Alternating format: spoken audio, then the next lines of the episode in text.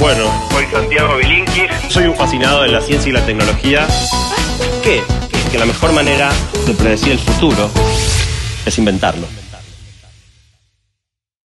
Señoras y señores, presentamos ahora sí a nuestro invitado del día. Él es muy crack, explica muy bien temas muy interesantes. Eh, Santiago Bilinkis, hablamos durante la primera media hora de la coyuntura, de la política, de la economía, del bolonqui, de las peleas, de la interna, de aquí y de allá.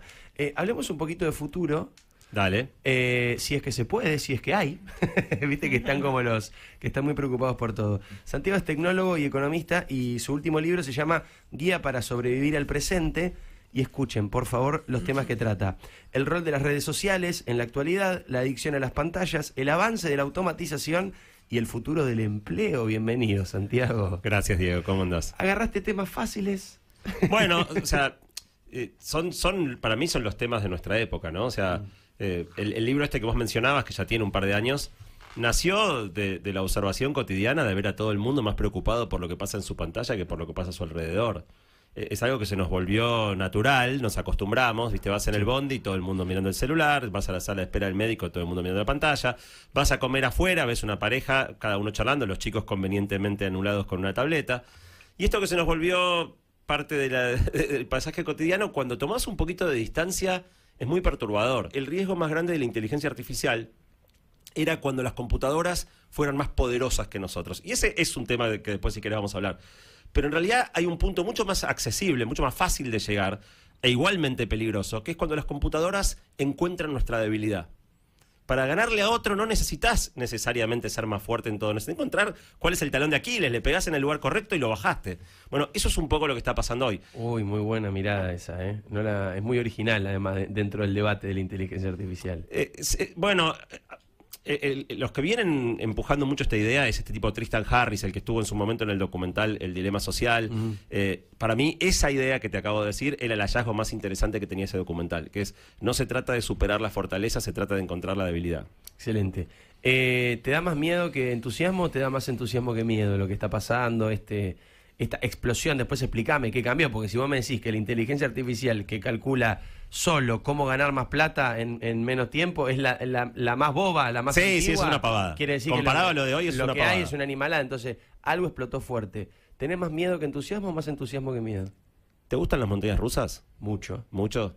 Eh, no mucho, me gusta. ¿Te gustan? Antes, cuando era más joven, ¿Qué, mucho. qué sentís cuando estás por subir? Sí, como un adrenalina. Se frunce. Sí, un poquito. Ok. Y, y subís por eso. Sí. O sea, si no te provocara eso, para eso iríamos a los autitos chocadores. A mí también me gustan las montañas rusas. A los autitos chocadores no voy porque no me, pro- no me pasa nada. por- por- Cuando estoy en la fila esperando.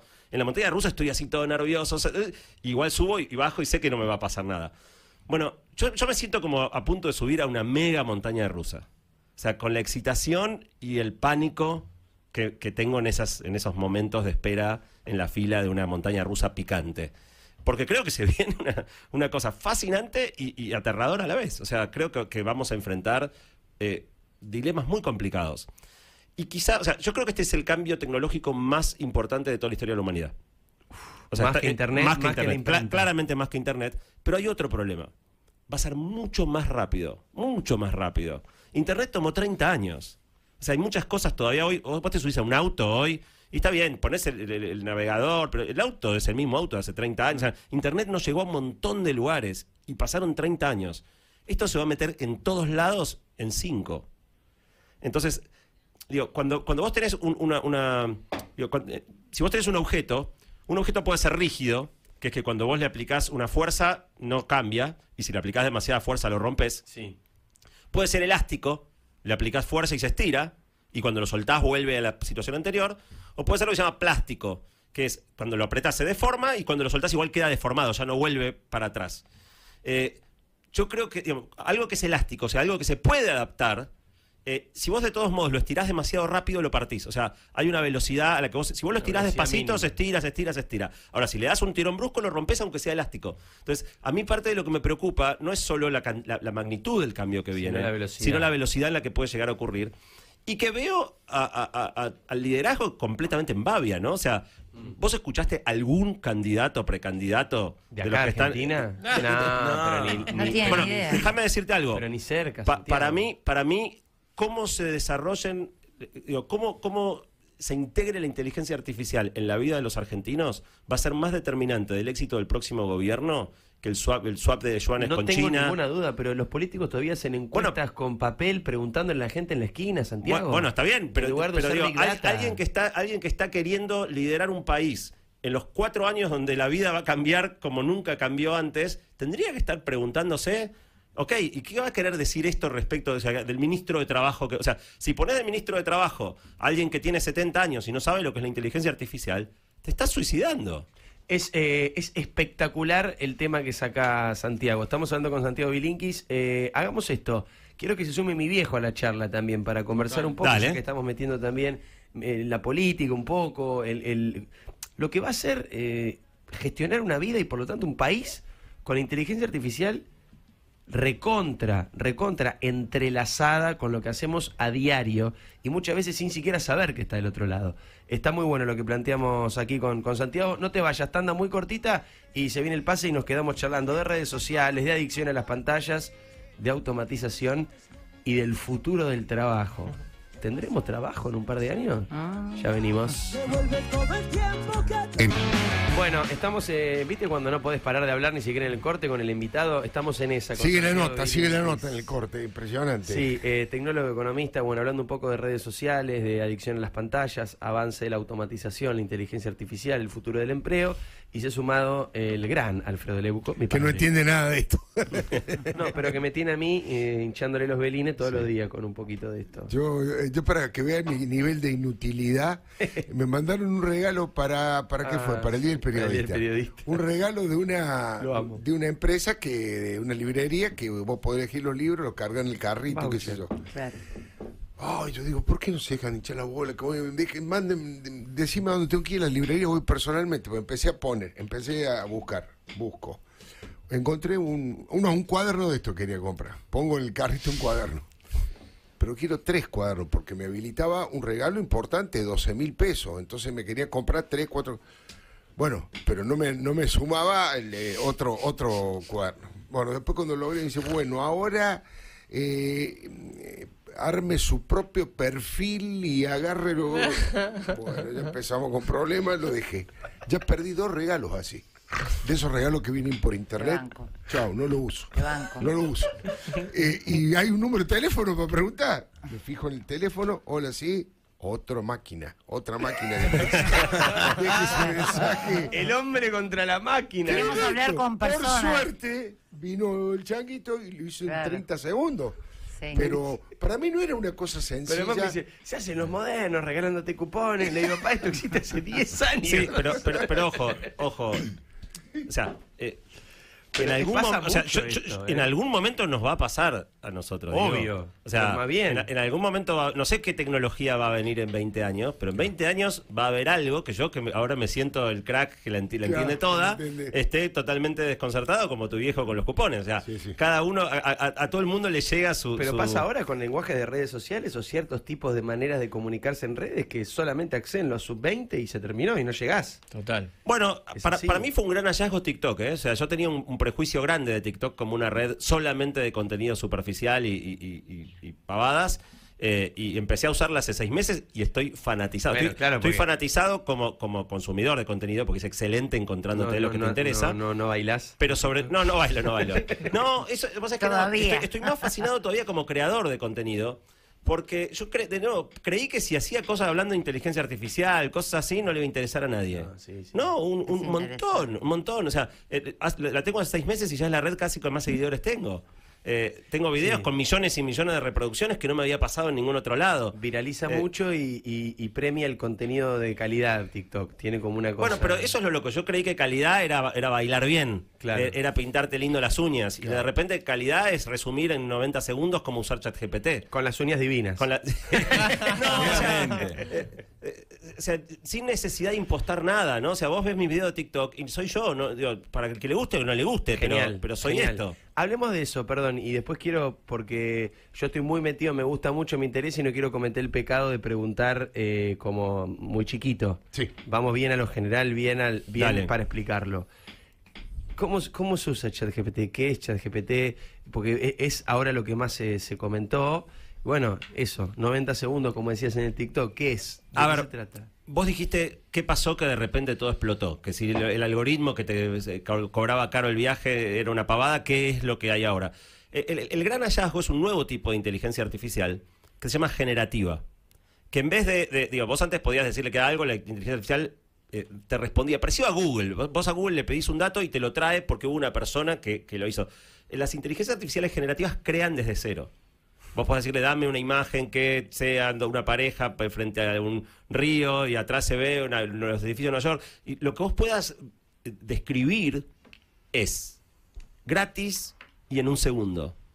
Primero arrancó con imágenes eh, y ya eso, digamos, había posibilidad de crear imágenes falsas, digamos, co- consideras un muy buen diseñador. Claro. Ahora cualquiera que pueda decir algo ya existe, posible o imposible. Quiero un perro volador eh, en- al lado del obelisco, pero que en el fondo esté en los edificios de Nueva York. Y que, el, y que el perro Es- tenga las facciones de Maradona. Sí, lo Por se- ejemplo. lo- y, y- y- y- y si es un video que tenga la voz de, este, de, de- Voz. de Messi, cualquiera, lo que se te ocurra.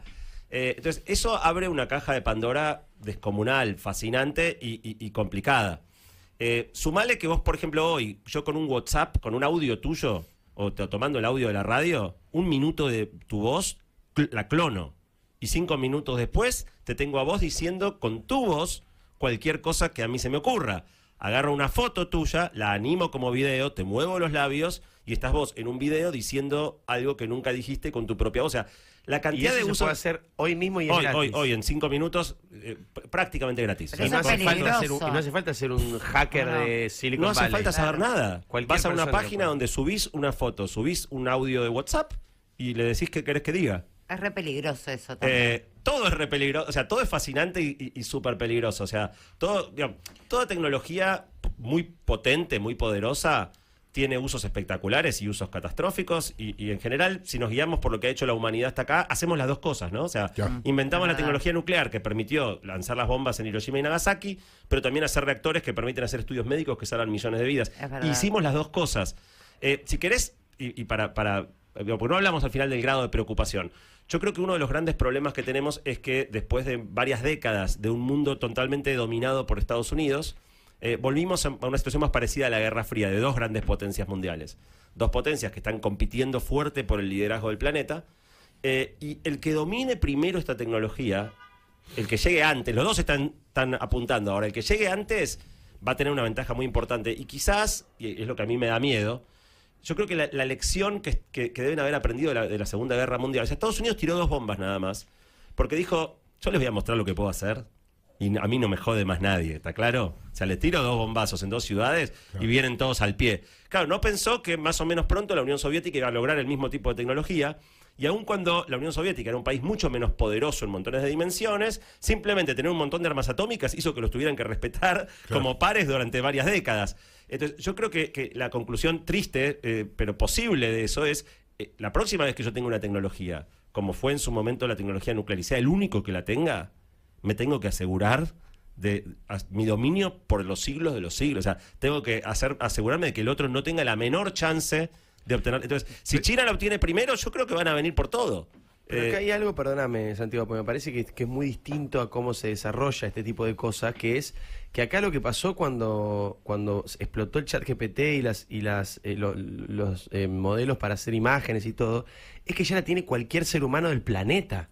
Entonces ya no es una tecnología súper sofisticada como llegar al espacio con, con Laika, que solo lo podía desarrollar un megaestado invirtiendo miles de miles de millones de dólares. Ahora un chico hace- de 11 Claro. años en Catamarca o en Wisconsin tiene la misma posibilidad de lograrlo. Claro, Sí, eh, que en realidad democratiza en lugar de, de Claro, por eso, poder, digo, ahí ¿no? veo una Lo, distancia, hace- ¿no? lo horizontaliza, digamos, la Digo, posibilidad. la- las cosas que eh, en las que está trabajando el gobierno de China o, o- o- No, o me DARPA imagino. no son las mismas que usamos nosotros en ChatGPT, ¿no? Me imagino, Eh, me y- imagino. Y, y- y pensando lo que ChatGPT puede hacer gratis para cualquier pibe de Catamarca, cuesta imaginarse el tipo de cosas que pueden llegar a estar cocinándose detrás de lo que Claro, vemos. si esto es lo gratis, es lo que Claro, si esto es cualquiera, lo gratis, imagínate lo que vale lo que- un palo, un mil millones de dólares. Claro. ¿de qué se trata? o lo que Claro. maneja un Estado, un mega que Estado. ¿no? Eh, pero pero eh, hay, hay algo de cierto en lo que decís, Diego, que es que hoy las posibilidades para cualquier persona son asombrosas.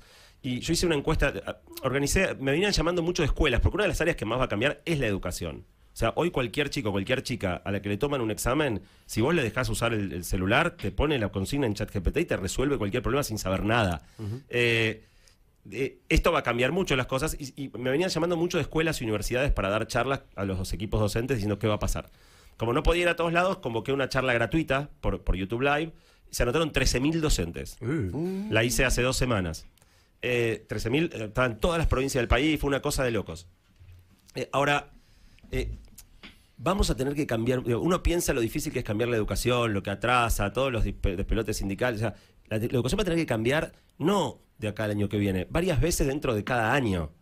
Eh, si se hubieran preparado cuando salió ChatGPT, eh, eh, salió en noviembre, fin de noviembre del año pasado. Justo terminaba el ciclo lectivo, empezaron las vacaciones, todo el mundo, empezó el receso escolar. Eh, y no nos preparamos para que este año lectivo fuera a ser diferente. Pero ponele que nos hubiéramos preparado. Digamos que, ok, ¿qué puede hacer ChatGPT? A, B, C, ok, preparemos los exámenes, preparemos las clases para poder lidiar con que ahora de repente los chicos tienen esta herramienta a disposición.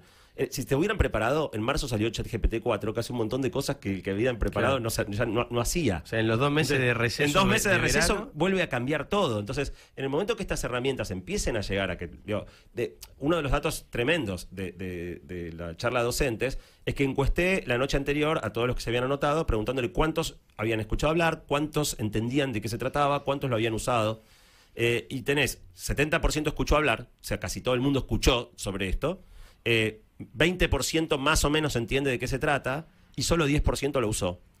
Eh, y 10% de las instituciones educativas habían tenido algún tipo de discusión respecto de qué diablos hacemos con esto. Entonces, lo peor que te puede pasar con un cambio gigante que se viene es que te agarre eh, distraído. M- me es muy alentador que 13.000 docentes hayan estado digo, diciendo, Es ok, necesito a alguien que me tire una soga. Claro. Eh, la, la charla está online, o sea, todos los que quieran verla, en mi perfil de Instagram está el link ¿Cómo para... es? Eh, eh, te- puse el link en mi perfil de Instagram Ah, para que los que quieran encontrarla la encuentren fácil, más fácil que decir un link al aire. Em, Bárbaro, ¿eh? pero, pe- ojalá se use mucho, o sea, yo la puse ahí también para que otras escuelas puedan seguir usándola. Para, digo, eh, ahora, hubo tres ministerios de educación del país que, que se sumaron a la convocatoria. Pues po- gran parte de que los docentes vinieran también es por ejemplo que les den crédito. Bueno, hubo tres provincias que los ministerios de educación dijeron queremos que nuestros docentes vayan, les damos acreditación e incentivaron a que vinieran. Yo contacté muchas otras provincias, ni pelota me dieron. Eh, Entonces, hay un- una desconexión muy grande entre lo que yo creo que son problemas bastante urgentes eh, digo, va- y, y- y- y dónde está la cabeza de, de la coyuntura. Tremendo. Tal vez estaba pensando como en otros avances tecnológicos no tan veloces como esto, en lugar de ir este, atrás, corriendo de atrás al último invento o la, último creati- la última creación, por ahí transmitirle a los alumnos las bases centrales para que puedan ir comprendiendo cualquiera de los nuevos cambios, este, que puedan tener mayor instrumento y mayor elementos para ir comprendiendo lo- los distintos Claro, lo que pasa es que acá el otro día no me- es fácil, porque digo, los docentes tampoco, por incluso hasta por generación, por, Pero, por, pero- por pero edad. no pero están- acá, acá hay un, un mecanismo muy interesante en juego. Eh, fíjate lo que contaste vos recién al aire. Sí. Vos le fuiste a pedir ayuda a Diego. Sí. ¿Cuánto te pasaba al revés? ¿Cuánto te pasaba que tus padres te pidieran ayuda a vos? Pero no para mandarte a hacer un mandado, o, no, que realmente vos supieras algo que tus padres no sabían. ¿Te No, pasaba? muy poco, muy No poco, pasaba. claro, claro. Ahora cada vez más los chicos saben y los grandes no sabemos. Sí, sí. Entonces, cuando vos decís, eh, eh, expliquémosle a los chicos, los docentes aprenden de los chicos. Claro. Los chicos saben más que los docentes en estas cosas. Entonces, Sí. eh, lo que quizá era el pilar básico de la educación, que era la autoridad basada en el saber del docente y la ignorancia del alumno. Se invirtió Hoy está patas arriba en un montón de cosas. eh, y eso también es algo que la educación no terminó de tomar nota. O sea, ¿cómo reconstruís la, la, la autoridad estaba basada en dos cosas? Digo, si vas a dos generaciones atrás, a mi mamá le pegaban en la escuela. Claro. El castigo físico era parte de Sí, la- sí, de la- sí, un de la- de- punterazo del día a día de las escuelas. Entonces, ¿en qué estaba basada la autoridad? ¿En darte un reglazo en la nuca o hacerte arrodillar sobre granos de maíz? ¿O en la simetría de conocimiento de un docente que merecía infinito respeto porque sabía un montón y vos no sabías nada? Eh, Por suerte renunciamos al castigo físico. Claro. Eh, pero si vos sacás el castigo físico, o sea, los chicos ya obviamente no tienen por qué temerle a sus docentes porque, porque no, no sería lógico que le tengan miedo. Pero tampoco digo, encuentran el respeto basado en esta simetría de conocimiento. Hoy tenemos todo patas para arriba. Hay que reinventar la, la autoridad en base a algo mucho más difícil de construir, que es la legitimidad, el respeto. Incluso te digo algo, que el otro día lo hablé con López Rossetti, que él además de ser médico es docente de la Sí. Facultad de Medicina, y hablamos un poco también de, cambia mucho la noción de lo que es aprender, porque cuando uno aprendía un concepto y, y no lo quería aprender de memoria, porque siempre uno dice, bueno, pero es como cuando antes estaba el libro que uno podía acudir. No, no, porque en el libro estaba solamente, pongámosle, la fórmula matemática. Pero no la aplicación, no la manera de aplicarla, no la manera de conectarla con otros conceptos. Tal, vez, tal vez no solo matemáticos, sino físicos, metafísicos, eh, qué sé yo, astrofísicos, no sé. Ahora, la interrelación de temas, que era una facultad únicamente humana, porque Google me podía dar un texto de Hegel y me podía dar un texto de Marx. Ahora, para relacionar los textos yo tenía que leerlos y sacar una conclusión. Ahora, no. Te los puede relacionar. Te los puede relacionar y hacer un, un- un texto humorístico, o un texto trágico, o un texto en húngaro. De- déjame darte un Entonces ejemplo muy digo, ¿Por qué concreto. aprendería? ¿Dónde, ¿A dónde vamos a poner el estímulo de aprender? ¿Aprender qué? Si este coso sabe todo. Bueno, te, voy a poner dos ejemplos concretos interesantes. Para pensar que se puede usar bien. Después si lo vamos a usar bien o mal, será otra historia, pero se puede usar bien. Primer ejemplo que este es de, mi familia, me pasó con mi hija. Mi hija está en, en- en el secundario y tenía que estudiar la Primera Guerra Mundial y le resultaba muy aburrido. Y mi hija es adolescente, está en una edad donde le interesa mucho el maquillaje y la estética. Bueno, le pidió a ChatGPT que por favor le explicara la Primera Guerra Mundial toda en términos de metáforas de maquillaje.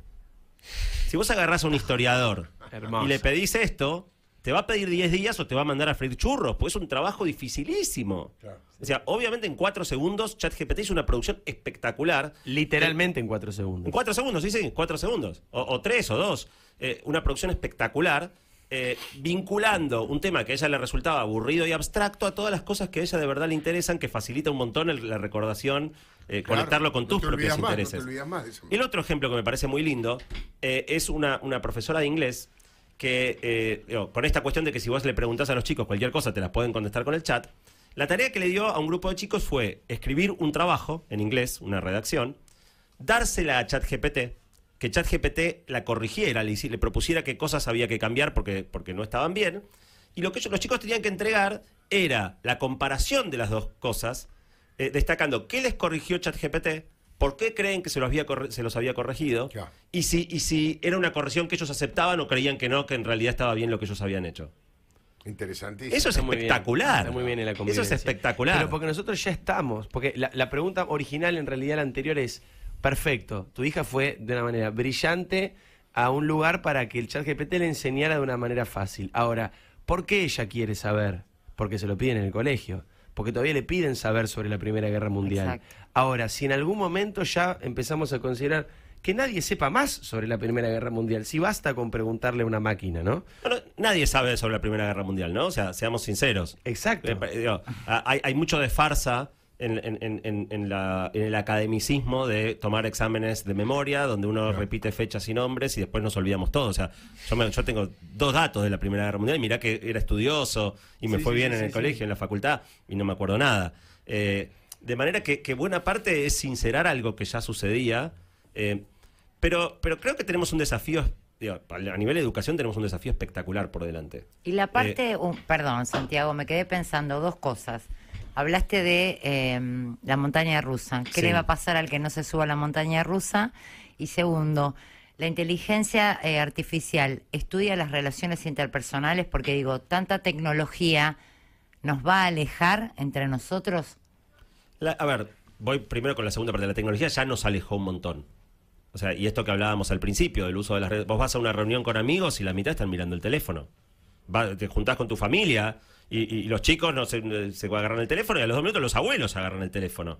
Entonces, nos, nos, venden una ilusión de conexión. Uno siente que está más conectado que nunca porque leíste todos los posteos que el otro hizo. Y la verdad es que la, amistad se nutre de momentos compartidos, ¿no? De estar al tanto de las novedades de- de- del otro o mirar las fotos editadas y con filtro que los demás nos, comparten.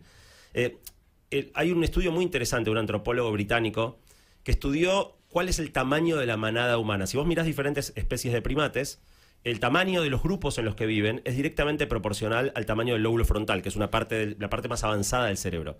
Cuanto más grande el lóbulo frontal, más grandes los grupos en los que conviven esos primates. Y como nosotros somos primates, al final del día, una variante un poquito más evolucionada, pero primates al fin. En esta radio especialmente. Eh, al tipo se le ocurrió decir, ok, miremos el tamaño del lóbulo frontal humano para predecir cuál sería el tamaño en la naturaleza de la manada humana. Y llegó a un número que se, llama- se conoce como número de Dunbar, porque el señor se llama Dunbar, eh, que es de 150. O sea, los humanos nacimos para vivir en grupos de 150. Cuando vos empezás a mirar la historia, eh, el tamaño típico de, la- de las agrupaciones en los pueblos primitivos, empecé- el, el- el tamaño de un regimiento romano. Empecé a encontrar el número 150 de, casu- digo, de casualidad, no tan casual. Claro. Nadie sabía este número, pero terminaban encontrando que lo que funciona eran grupos de Hacía su tamaño. sentido el cálculo con el Con, conocimiento. con- de- con la histo- con- con lo, que, que se observaba en la pasado. historia. Y si vos pensás, eh, si vos te haces tu casamiento y, y- y tenés presupuesto, probablemente invites más o menos 150. O sea, tenés el que se casa con 600. Es tenés el que se casa con 600, tenés Sí, el que se casa con 50. Pero 150 es el tamaño típico de un casamiento si el presupuesto no te restringe. Es verdad. Ahora, ¿cuántos amigos tenés en Facebook? Un El, el pro- 3000. el- el promedio es 500. Claro, Claro. El promedio es 500. Cuando vos empezás a sostener, digo, ¿por qué tenés 500? Y porque con los amigos de la primaria ya no te veías más. ¿Y, y por qué no te veías más? Y porque hacer lugar para amistades que estén más en sintonía con este momento de tu vida requiere ir dejando diluir relaciones de otros momentos. Uno va cambiando, va cambiando sus intereses, se, se muda de barrio, y, y- y ese, ese grupo de 150 es dinámico. Eh, cuando vos empezás a recuperar todas las relaciones pasadas, estás en contacto con lo- los del jardín, los de la primaria, los de la secundaria, las exnovias, la novia, las, digo, eh, empezás a, a- digo, cuando vos empezás a sostener el triple de vínculos, el resultado es que diluís todos. O sea, le dedicás un tercio del tiempo a cada uno y la amistad es directamente proporcional al tiempo que le dediques. Entonces, eh, el debilitamiento de los vínculos ya es una realidad efecto de la te- por efecto de la tecnología hoy. No es una condena, o sea, por eso digo, mi libro apunta a que la gente entienda esto y empiece a usar las redes en su beneficio. No, no- no es un libro que te va a decir no uses más las redes, No, cerrar claro. las cuentas. Ahora, lo que te dice, che, te, te están embromando. O sea, hay una trampa ahí Sí, y estamos entrando, eh, digo, estamos entrando a la jaula solitos, ¿no? Sin que nadie nos obligue. Eh, y cortito, pues nos tenemos que ir, pero el que, eh, ¿podés no subirte a la montaña rusa? Creo que no. Creo que ya estás, si estás vivo, estás arriba. Mal que mal. A ver, vas a poder no subirte, pero a digo, hoy cuán factible sería vivir sin internet y sin celular. No, eso La- las complicaciones son grandes, ¿no? O sea, Imposible. es posible que no consigas laburo. O sea, vos vas y si tenés el conocimiento, no, no tengo celular. Eh, ¿Cómo no tenés celular? Entonces, eh, esto yo creo que va a ser más profundo. Yo creo que el cisma, eh, para los que no se suban, la, la- la- la penalidad, el costo de no subirse va a ser más grande todavía que si hoy no tuvieras celular o internet. Con lo cual no va a haber mucha opción de jugar afuera de esto. Eh, lo cual no quiere decir que todo el mundo se pueda subir. Y esto va a ser el gran desafío, ¿no? O sea, eh, ¿cómo, cómo, cómo subimos a la mayor cantidad de gente posible? La Porque gran si no- brecha social, claro, porque eso va a crear. Ahora estaba pensando una cosa, que tratarla como a casi todas las adicciones, que vos tratás de autolimitarte en determinada situación. Suponete, yo voy creciendo, yo este, al principio decía, no, WhatsApp, una boludez, ahora vivo, vivo con el WhatsApp. Pero, por ejemplo, no le doy demasiada bolilla al Instagram, ni siquiera veo el de Diego, eh, me, lo- me mandan algunas cosas. O sea... Está bueno el de Diego, a mí me gusta. Sí, está bueno. Yo cierro algunas puertas, eh, te- tomo la decisión de no meterme en eso. Tal vez me vaya obligando la Ah, Ahora, realidad te- a ir te- abriéndola. Te, te- te voy a poner un ejemplo. Eh, algunas de las trampas. ¿Por qué WhatsApp genera esa ansiedad y esa- esa- ese trastorno de estar constantemente Sí. metido? Bueno, está lleno de trampitas. Eh, una de las trampitas, por ejemplo, es el doble tic azul. Sí, que el otro sepa si vos viste el mensaje o no viste el mensaje. En teoría hay que sacarlo. ¿Vos te la bancás? Yo no lo tengo. Yo, yo me muero si no Yo lo no tengo tilde, no O sea, tengo hora sé de que, sé que es no veneno, tengo sé que es veneno Claro. Y me muero si no lo tengo. Claro. Eh, horario de la última conexión. Está online. miró- le mandé el mensaje, no, lo miró. La pucha, ¿qué le pasa? Eh, No tengo nada, te- porque- eh, Está todo pensado para quemarte el cerebro. No es, no es to- todas las decisiones de diseño de los apps están hechas para quemarte la cabeza y para generarte este hábito de que si se empezó a, a- a prender la lucecita del teléfono, ya tu atención esté dividida entre lo que estás haciendo y lo que está pasando adentro. Bueno, él no tiene ninguno de los tildes y me pone nervioso a mí, ¿no? Claro, porque no sabes si lo leyó. Claro. Y lo ves en línea. decís, Para mí es ¿por qué básico, no o me sea, para mí tener hoy el tilde azul es como, en, en sí, en sí, es como hacerse un daño. Eh, Bueno, yo te voy, a, te, voy a, te voy a doblar la apuesta. Sí. Hay que apagar todas las notificaciones del teléfono. Todas. Sí. Bueno, que yo, no vibre, que no suene, Instagram. que no encienda luces, nada. Instagram, un coso negro, no te- un coso negro, Que vos lo activás. que cuando vos querés. cuando vos tomás la decisión, Claro, entrás a ver qué pasó. Sí, igual te voy a decir una cosa, Y, el pero- lado triste de eso es que, por ejemplo, yo no tengo casi ninguna notificación porque no necesito si cada tres segundos estoy viendo. Claro. Estás Estoy- entrando todo el que, tiempo. ah, Miro más rápido yo que la notificación, me entero no, antes de que y llegue, a nuestro veces veo laburo los mensajes. necesitan las notificaciones porque m- muchas las ese veces son cuento de noticias que- de ¿Cu- último ¿Cuánto momento. tiempo viviste, Alfredo, sin estar Sí. pendiente, sabiendo cada cosa en el, Sí. el segundo que ocurría? Sí, o sea, es verdad, eh, es verdad. Hay algo de, de ansiedad y de no poder, digo, no, ban- no poder bancar cinco minutos que, que nos lo han inoculado, no era así. Es O sea, terrible. Sí, Eh, es verdad. Entonces, hay que, Ahora, hay que volver a, a y la- poder vivir un poco desconectados. Sabiendo todo esto, ¿no? Vos más, otros menos, pero mal que mal todos lo sabemos. ¿Por qué estamos adentro todos? Si sabemos todo esto. Porque, porque justamente digo, esa es la trampa. O sea, hay, hay dos, cuando uno piensa en, en- en los modelos apocalípticos de dictadores, hay dos grandes modelos. 1984 de George Orwell era un libro donde el gran hermano controlaba a todos y sometía a todos por el terror y te, te reventaba si no hacías lo que querías. Hay otro modelo de, de- de- de dictadura, de sometimiento, que es lo que Aldous Huxley, eh, Aldous Sí, Huxley escribió en Un. Mundo Feliz donde básicamente estupidizás a todo el mundo y lo tenés mancitos. Entonces, eh, en algún momento creo que fue Alvin Toffler dijo, ¿sabes qué? Los dictadores del futuro no van a someter a la gente por la fuerza. La van a manipular. Mm. Vas a ir a decirle gracias a tu dictador. Eh, y, y, digamos, hoy, hoy pasa Más o mucho menos eso. funciona, sí. Sí, o sea, hoy pasa mucho eso. Vos podés ver muchos líderes políticos que decís, ¿cómo puede ser que si el tipo hace lo que hace, después 80% lo vota? Y bueno, es eso. Es, es, es- es la, la forma más sutil y más mágica de, de- de sometimiento. Las redes nos dan precisamente eso que, que- que queremos y no debemos. Entonces, si yo te pregunto a vos si vos querés eh, ahora comer eh, una ensalada de pepino o un helado de- con, con chocolate y dulce de leche, te pongo en un aprieto. Vos sabés que lo, que lo correcto, lo que te haría bien sería comer pepino, pero la tentación del chocolate es fuerte. Bueno, eso es lo que todo el tiempo te hace TikTok. Eh, vos sabés que lo que tendrías que estar haciendo es enfocándote, pasando tiempo de calidad con, tu- con tus vínculos, laburando, pero, pero bueno, estos videos de gatitos son espectaculares. Y, y entonces, por más que vos sepas, eh, este, este desafío constante a la disciplina, a, a decir, está bien, sí, sí, sí, pero no, sí, sí, sí, pero no, es muy jodido. Y te voy a decir cómo uso yo TikTok. Yo tengo una manera muy, muy eh, particular de usar TikTok. TikTok yo no lo uso para entretenimiento. Lo uso para, para encontrar información. Hay cosas fascinantes en TikTok. Entonces, cada vez que TikTok, TikTok sabe lo que a mí me gusta, en dos minutos te saca la ficha. Me gusta mucho el tenis, porque uno de los problemas con los que miramos tenis es que los buenos puntos de tenis te los perdías, porque ocurren en la primera ronda del torneo. Digo, no, no- no tenías, digo, solo veías los partidos importantes y todas las. Bueno, ahora ves todo, todas las cosas mágicas que pasaron en la cancha de tenis esta semana están en TikTok. Así con todo, ¿no? Entonces, TikTok sabe perfectamente el compilado de goles de Messi, otra vez el final de Montiel, todo, todo lo que a mí me va a hacer decir, listo. Bueno, yo salteo todo con el máximo dolor del alma, todo lo que me parece entretenido y me encanta lo salteo. Oh. Porque si llegás abajo, si, si at- atravesás la capa de entretenimiento vacío, abajo hay cosas espectaculares. Entonces, si vos, yo te pongo mi TikTok, tiene geopolítica, tiene eh, eh, eh, toda clase de cosas, todos te- temas de inteligencia artificial, temas de, de- de futuro del trabajo, que están abajo, están abajo de la capa de tenis este, y, y- y- y bailecitos. Y es re difícil, o sea, porque obviamente TikTok sabe Que que- que a mí me gusta eso y me martilla con todo lo que más me cuesta saltear. Pero yo también sé que si no tengo la disciplina de saltear, saltear, saltear, me estoy perdiendo un montón de cosas que están espectaculares y, y no me las quiero perder. Bueno, eso es un laburo tremendo, ¿no? O sea, y pocas personas lo saben y menos todavía lo hacen. Bueno, ahora un montón más lo saben. Gracias, Santiago. Nos quedamos, mirá ahora que nos, nos copamos con Santiago que está para hablar Espectacular, un montón de tiempo. Santiago Bilinkis, eh, su último libro se llama Guía para sobrevivir al presente y habla un poco de todo esto que estuvimos charlando. Eh, y voy- estoy terminando uno sobre inteligencia artificial que va a ser el Ok. primero de octubre. Primero de octubre. Bien. Com- te comprometo. ¿Pero lo va a escribir vos o lo va a escribir la No, inteligencia? ya, ya estoy, lo estoy terminando. Para que salga el primero de octubre lo estoy entregando esta semana.